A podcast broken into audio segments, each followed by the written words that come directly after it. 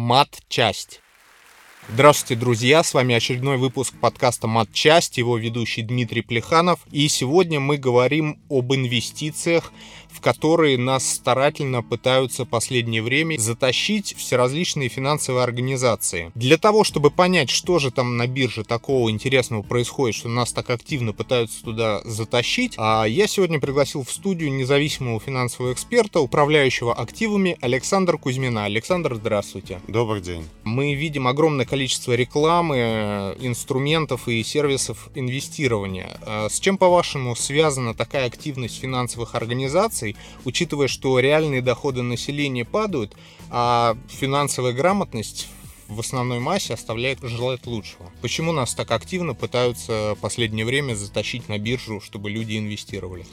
Понимаете, это комплексный вопрос, состоящий из нескольких э, компонентов. Стремление разных финансовых учреждений, брокеров, банков и других финансовых компаний вполне объяснимо, потому что клиенты — это их прямой доход, это их основной бизнес. В принципе, в этом нет ничего ненормального. Это вполне естественная ситуация, которая имеет место быть в большинстве э, развитых стран и развивающихся стран, где фондовый рынок играет какую-то значимую роль. Э, в принципе, в России на сегодняшний день э, процент людей, кто в том или ином виде участвует в, Росси... в жизни российского фондового рынка, является более-менее активным участником, а чрезвычайно маленький, это около полутора процентов от всего населения. К примеру, в США это около 70 процентов. Поэтому поле для деятельности на длительную перспективу достаточно большое, а как у инвесторов, так и у брокерских компаний других финансовых учреждений. То есть э, доля вовлеченного населения, ну, хотя бы должна подойти где-то к 10%, 10-15%, чтобы по этому показателю приблизиться к Восточной Европе. То есть э, в Восточной Европе ситуация тоже лучше, чем в России в этом плане? Да, да такого низкого, такой низкой вовлеченности в фондовый рынок сложно где-либо найти принципе, у этого есть свое логическое объяснение, потому что если мы вернемся к эволюции фондового рынка российского, к его истокам, все начиналось у нас, э, люди первый раз услышали слово акции, там облигации, другие финансовые инструменты в начале 90-х, и, к сожалению, этот опыт для большинства населения оказался печальным. Мы все помним разные финансовые пирамиды, включая МММ, Хапер Инвест там и другие. Потом, э, уже в середине 2000-х, мы помним э, все прекрасно народное IPO ВТБ, когда люди теряли в моменте в пять раз свои вложения, те, кто купил на IPO эти акции. И, конечно, это породило волну э, недоверия к финансовым инструментам на фоне низкой финансовой грамотности э, населения, которое, в принципе, совершает некую подмену понятий, исходя из того, что, понимаете, покупка акций по максимальным значениям это не значит, что эта акция плохая, это значит, что вы просто не в тот момент времени ее купили. И вот это вот основное подмена понятий, которая произошла так или иначе в сознании людей. А почему именно последний год э, так э, активно стали людей э, завлекать? Почему этого раньше не происходило? Понимаете, мы сейчас живем последние два года в условиях рекордно низких процентных ставок, достаточно низкая инфляция, ну, по крайней мере, официальная. Соответственно, депозиты долгое время давали крайне низкий доход. Соответственно, люди ищут альтернативные пути э, вложения своих денег. Кто-то больших, кто-то маленьких, кто-то средних, но потребность в, инвести... в инвестировании э, все равно остается достаточно высокой. Финансовые учреждения, банки, брокеры прекрасно это понимают и, соответственно, под эту потребность э, генерят различные сервисы, услуги, ну, это платформы и так далее. Один из главных посылов этих рекламных кампаний то, что инвестировать просто. У многих сервисов сейчас есть э, роботы-помощники, которые анализируют состояние рынка и предлагают готовые решения, а то и целые стратегии. То есть людей уверяют, что инвестировать это просто. А люди, значит, втягиваются, начинают это делать, ну а брокер получает э, желанный свой процент. На мой взгляд, для того, чтобы э, в этом разбираться и как-то грамотно действовать, нужно посвящать изучению ситуации, на рынке, но не меньше там пара часов в день, чтобы получать объективную достаточно информацию, ее анализировать и принимать какие-то решения. Ну, смотрите, я с вами полностью согласен, что процесс инвестирования-спекулирования акциями и другими финансовыми инструментами занятие очень интересное, но требующее, я думаю, изучения ежедневного даже не 2 часа, а много больше. Вот по статистике есть за последние там 10 лет на рынке зарабатывает порядка 80%. Остальные там, к сожалению, теряют. Еще какой-то незначительный процент находится при, при своих.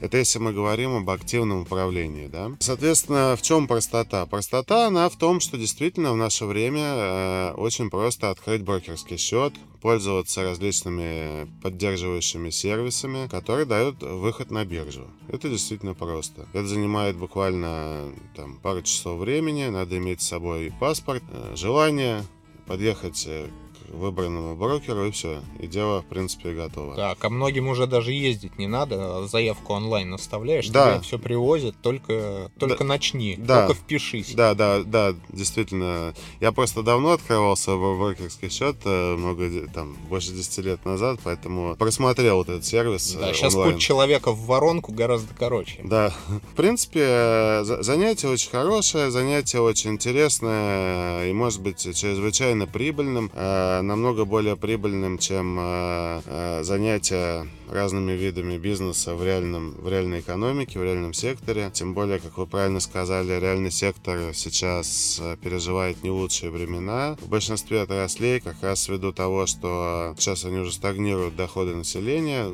как бы вроде бы острая фаза падения закончилась, сейчас, такое, сейчас есть стагнация. Действительно, покупательский спрос вялый очень остается. Соответственно, маржа, а, еще надо сказать, налоги частично повышаются, разные издержки для бизнеса реального. Поэтому это все вот подталкивает людей к поиску новых э, источников дохода. И фондовый рынок, конечно, с этой точки зрения очень манит потому что там налоги всего 13% на доходы физических лиц, а издержки минимальные. А, ну, конечно, брокерские комиссии, ну, это тоже по сравнению с, с издержками реального сектора очень незначительные величины. То есть вы считаете, что ожидаемое повышение НДС оно повлечет э, всплеск активности да, среди людей, которые захотят инвестировать. Вы знаете, вы знаете, ну, НДС, повышение НДС это просто лишь э, частности.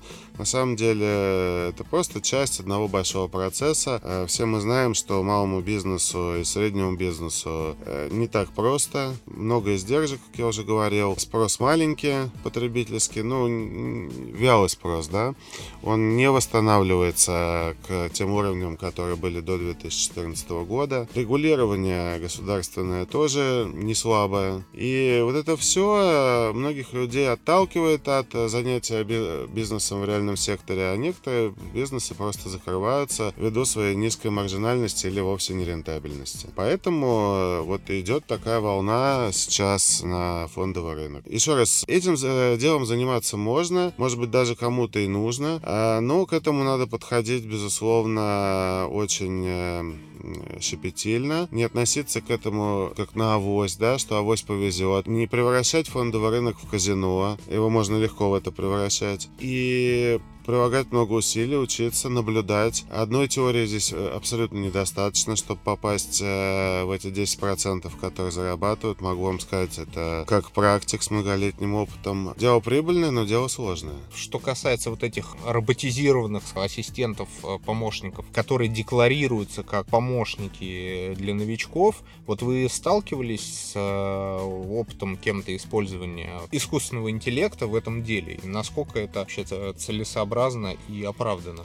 Ну, смотрите, э, роботы бывают разные. Есть торговые роботы, которые призваны совершать много сделок и генерить прибыль э, обладателю этого робота. А есть роботы как, э, как сервисы, которые ну, просто роботизированную информацию какую-то о рынке, какие-то новости оперативные, может быть, какие-то фундаментальные новости, расчеты. Ну да, аналитический инструмент. Да, да, аналитический инструмент, да. Когда мы говорим об аналитическом инструменте, то, в принципе, надо, конечно, смотреть, что именно там, потому что я сталкивался с очень неплохими сервисами, а, но в то же время, как обычно, большинство из них э, очень-очень э, посредственные и где-то даже могут давать э, неполную картину того, что происходит, а может быть даже где-то искаженную или устаревшую. А второй момент — это торговые роботы. Торговые роботы в большинстве своем это, это обман, безусловно обман, это очень логично. Почему? Потому что,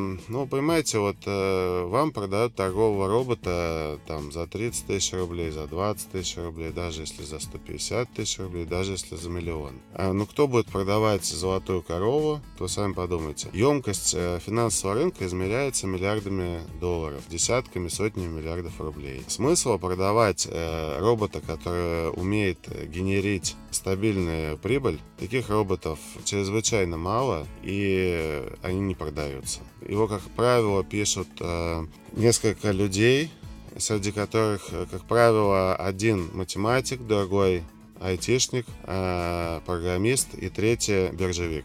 Вот такая команда э, имеет наибольшие шансы написать робота, который способен на, на дистанции генерить относительно стабильно прибыль. А, но это чрезвычайно редкое явление и чрезвычайно дорогое явление, потому что разработка вот этих алгоритмов требует достаточно длительной работы, и такие вещи, как правило, не продаются. Многие рекламодатели заманивают клиентов низким входным порогом. Сколько, по-вашему, на самом деле нужно минимально иметь смысл вкладывать тем, кто хочет попробовать себя в инвестициях, чтобы получать какой-то ну, плюс-минус ощутимый доход. С какой суммой есть смысл вообще выходить на биржу?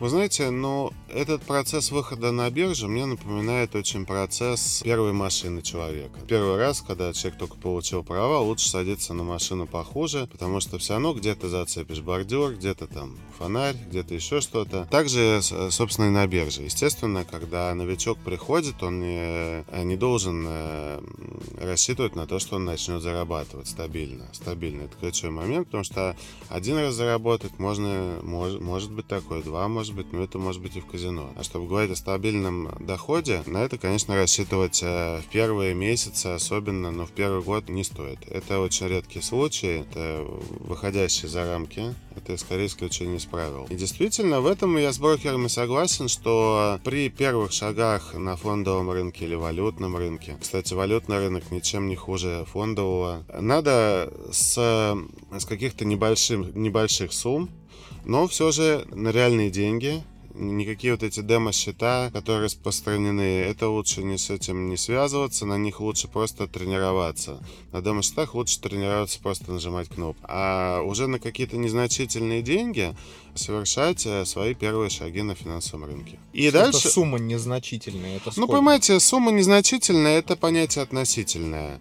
50 тысяч, 100 тысяч, это абсолютно, это абсолютно относительное понятие. Для кого-то 30 тысяч это незначительно, для кого-то 3 миллиона это незначительно. Это должна быть та сумма, часть которой начинающий инвестор, спекулянт должен быть готов потерять. Это, как бы вам говорю, по-честному, правдиво, потому что все равно будут ошибки, будут ошибки фундаментальные, будут ошибки ошибки даже технические, возможно. Хотел купить, нечаянно продал, рынок ушел куда-то в другую сторону, пока думал, как закрыться, еще куда-то там что-то поменялось. Это вот нормально для первых шагов на рынке.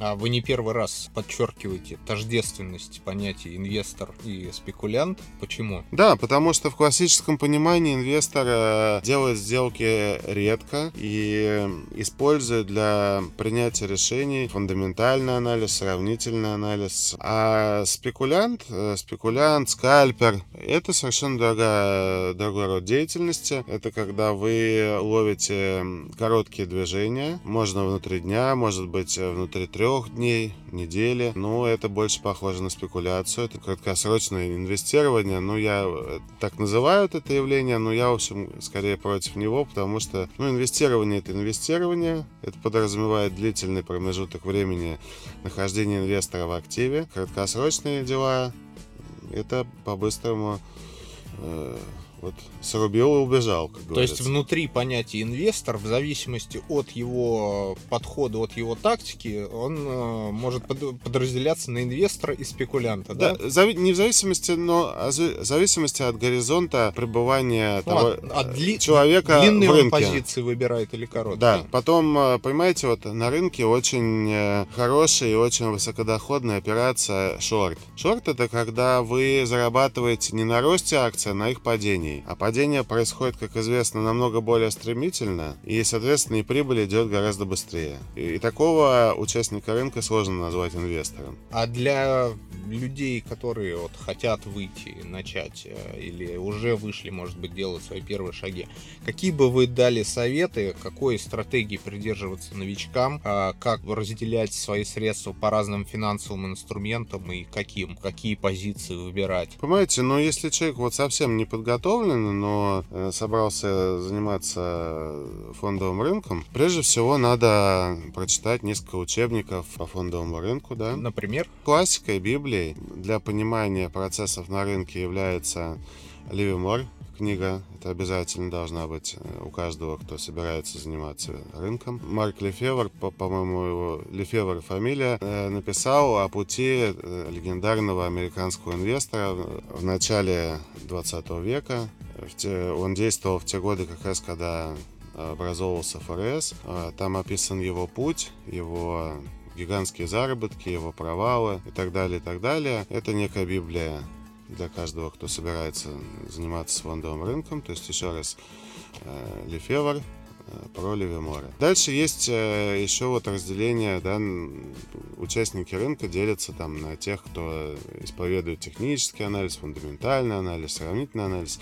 У каждого из этих видов анализа есть определенные какие-то признанные авторы э, учебников. Вот их все знают. И, в общем, это никакой не секрет. В любом книжном магазине, на интернет-сайте это будет заметно, да, эти книги. Это вот что касается первых вот совсем шагов, да, то есть надо ознакомиться в этом в теории. Э, Если теория не вызовет никакого отвращения, отторжения, то надо приступать к практике и действительно э, заводить какие-то незначительные деньги к брокеру и э, разбираться с торговой платформой, как ей пользоваться, делать какие-то свои первые шаги, сказать, какую исповедовать стратегию, какую тактику, это невозможно. У каждого отдельного человека будет своя стратегия в зависимости от его психологического портрета, в зависимости от его мироощущения, от э, его знаний на тот момент, когда он собирается этим заниматься. Вот это, пожалуй, ключевые аспекты, которые влияют на выбор этой стратегии. Ознакомиться с наличием разных стратегий, ну, я думаю, должен каждый. Принципе, и у брокеров есть э, определенные примеры. Да, они могут быть несовершенны, они могут быть плохи в исполнении того или иного брокера, но базовое представление о стратегии э, начинающие, начинающие спекулянты или инвесторы, они получат, конечно. А как, кстати, выбрать брокера? Вызывающий доверие бренд, чтобы был известный. По- Поймаете, в наше время это, конечно, вопрос стал очень сложным. Раньше считалось, что надо выбирать крупного брокера, да, а, и это гарантия того, что все будет стабильно, но мы все, все мы помним и Lehman Brothers, и там, Банк Открытия, там еще примеры есть, поэтому в наше время э, это правило, к сожалению, работает лишь отчасти. Ну, лучше э, потратить какое-то время, поискать, постараться найти каких-то знакомых, кто уже пользуется услугами того или иного брокера, и составить свое представление о каком-то оптимальном варианте. А что касается инструментов основных, все знают там акции, облигации. Там, акции это очень рисково, да, но в случае успеха высокодоходно. Облигации это менее доходно, но куда менее рисково. А вот есть еще сейчас активно пропагандируется такая штука, как э, ETF, биржевые Да, я фонды. понимаю. Да, э, ну, я слушателям, конечно, не вам объясняю. По сути, покупаете часть уже готового портфеля акций компании Кремниевой долины или акции всех китайских компаний или акции всех компаний по признаку там, государственной принадлежности. Это дос- достаточно новый инструмент для нашего рынка. Вот что вы о нем думаете? Насколько он П- Понимаете, я очень э, позитивно отношусь практически к 95% э, торгуемых инструментов. Когда говорят часто, а вот эта акция неликвидная. Как она неликвидная? Она неликвидная для n объема денег. Если объем снизить, она становится ликвидной. А потом, а, понимаете, допустим, приходит человек, у него очень мало денег, и он говорит, а мне нужно торговать парой евро-доллар, потому что она самая ликвидная в мире. Понимаете, это не аргумент. А, с маленькими деньгами любая валютная пара Большинство голубых фишек, они все ликвидные. Там ликвидности выше крыши хватит. Конечно, если речь начинает идти о больших деньгах, а большие в данном вопросе это десятки миллионов долларов и выше, там, конечно, этот вопрос по-другому формулируется и стоит, безусловно. Возвращаясь к ETF, нормальный инструмент абсолютно. Опять же, надо э, знать, когда заходить, какой ETF заходить. Э, тема большая, у нас, в принципе, в России сейчас есть очень хорошая компания Finex, э, которая лидер э, в этой отрасли. Соответственно, если прямо есть какой-то горячий интерес к этим инструментам, к ETF, то лучше обратиться, я думаю, к ним будет. Я, в общем, придерживаюсь принципа, что нет плохих инструментов, есть плохие вот исполнители, которые неправильно с ними обращаются. Все работы хороши, выбирай на вкус, да? Да, да, что-то типа того. А когда, когда начинают про какой-то финансовый инструмент говорить плохо, то это вот, все мы помним пословицу «плохому танцору вот кое-что мешает. Последний, наверное, на сегодня вопрос. Способна ли криптовалюта составить э, конкуренцию традиционным финансовым инструментам? Рассматривают их управляющие в качестве э, одного из э, составляющих портфеля, куда можно вкладываться.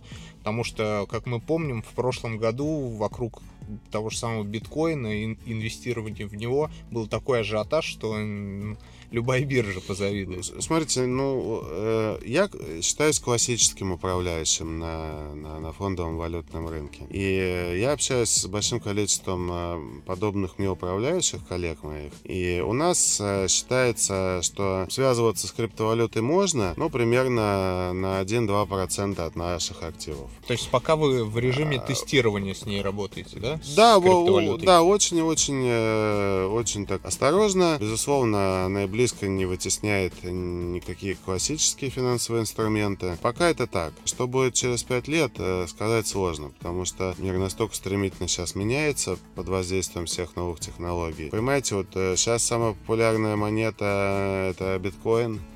Э, вполне может быть, что крипто останется, а биткоина уже не будет, будет что-то новое. Это тоже такой вариант, он обсуждается, рассматривается. А на этом на сегодня все. Подытожим. Инвестировать можно и кому-то даже нужно, но не стоит э, доверять тем, кто говорит, что это а, легко можно делать непринужденно, не особо погружаясь в тему. Нужно погружаться, нужно разбираться. Если вам это интересно и если вы действительно хотите это понять и э, разобрать по полочкам для себя, тогда, да, тогда вперед, э, дерзайте, пусть у вас все будет хорошо.